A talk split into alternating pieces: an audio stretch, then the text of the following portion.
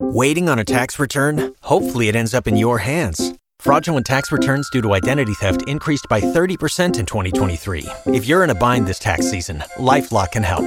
Our U.S. based restoration specialists are experts dedicated to helping solve your identity theft issues. And all LifeLock plans are backed by the Million Dollar Protection Package. So we'll reimburse you up to the limits of your plan if you lose money due to identity theft. Help protect your information this tax season with LifeLock. Save up to 25% your first year at LifeLock.com slash aware. K95.5, Tulsa's new country leader. And now the conclusion to K95.5's second date update with Cash and Bradley.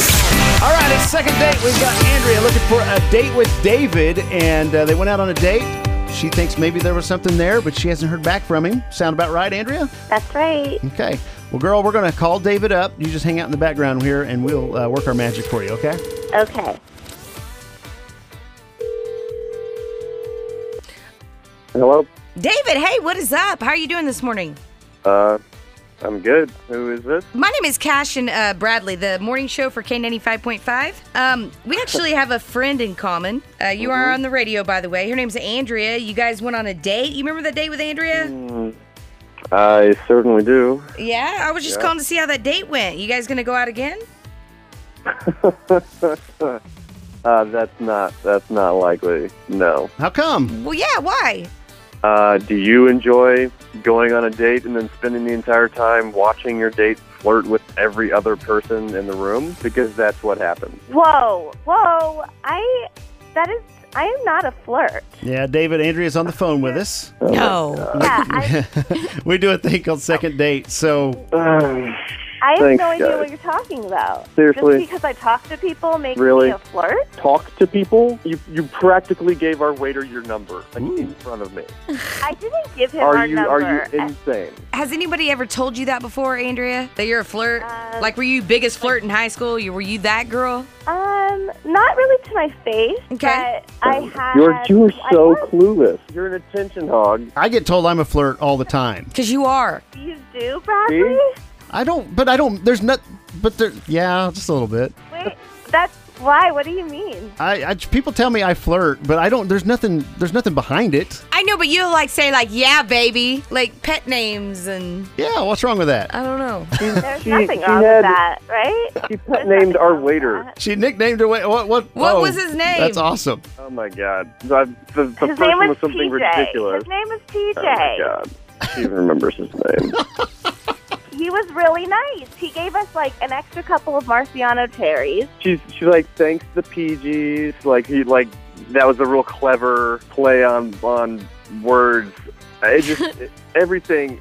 It kicked the night off like that, and it just kept going downhill from there. And she was so into herself that she didn't even notice. I, I think she's outgoing. She sounds Yeah, like a lot of fun She's to me. friendly. That's great. I Then you am. go out with her. Uh, well, I'm kind of married, but um, You're married? we we See, God. I didn't, I'm just saying. I she didn't can't turn it know off. I don't know turn it off. I don't think she was flirting just then. everything. Are you a jealous person, David? Uh, Unbelievable. no, I'm not jealous. Hey, calm down. You're just not as inquisitive and fun as I am. Wow. all right. Well, listen. Uh, I don't think this David. is gonna David. work. I mean, there's still there's still a good thing that could come out of this for you, and that is Free uh, dinner? She, she reached out to us. Yeah, she had a great time on the date. Thought mm, you know, a lot about you. Didn't bring up And the waiter TJ. at all. Yeah, Obviously. she said nothing about the waiter. Yeah, nothing about old TJ. She wanted us to reach out, and if we can get you to agree to go on a second date with her, our friends at Stanley's Get It Today, they will pay for a second date. So you get a free meal out of this if you're willing to see if there is something there. That's kind of cool. There's a free meal. Yeah, there's a free meal. Oh, don't say it like that. Really? What? Andrea, here, we're working Girls- for you, babe. Girls do it all the time. Well, you're a man. You just yeah, want to go for a man. free meal? Guys I gotta thought eat. you liked me. To be perfectly honest, it would be just for the meal. Oh. Oh, I wouldn't even have asked. yeah. So let's just let's just go n- with no on this. All right, it's not worth it. Okay, I'm sorry, Andrea. Yeah, sorry, girl. Okay. But uh, but Natalie and I will take you out to dinner. We'll do that. Yeah, Sounds like fun. you guys can Okay, go. I would love that. I need a chaperone for sure. All right, well, you guys have fun. All right, thanks, David.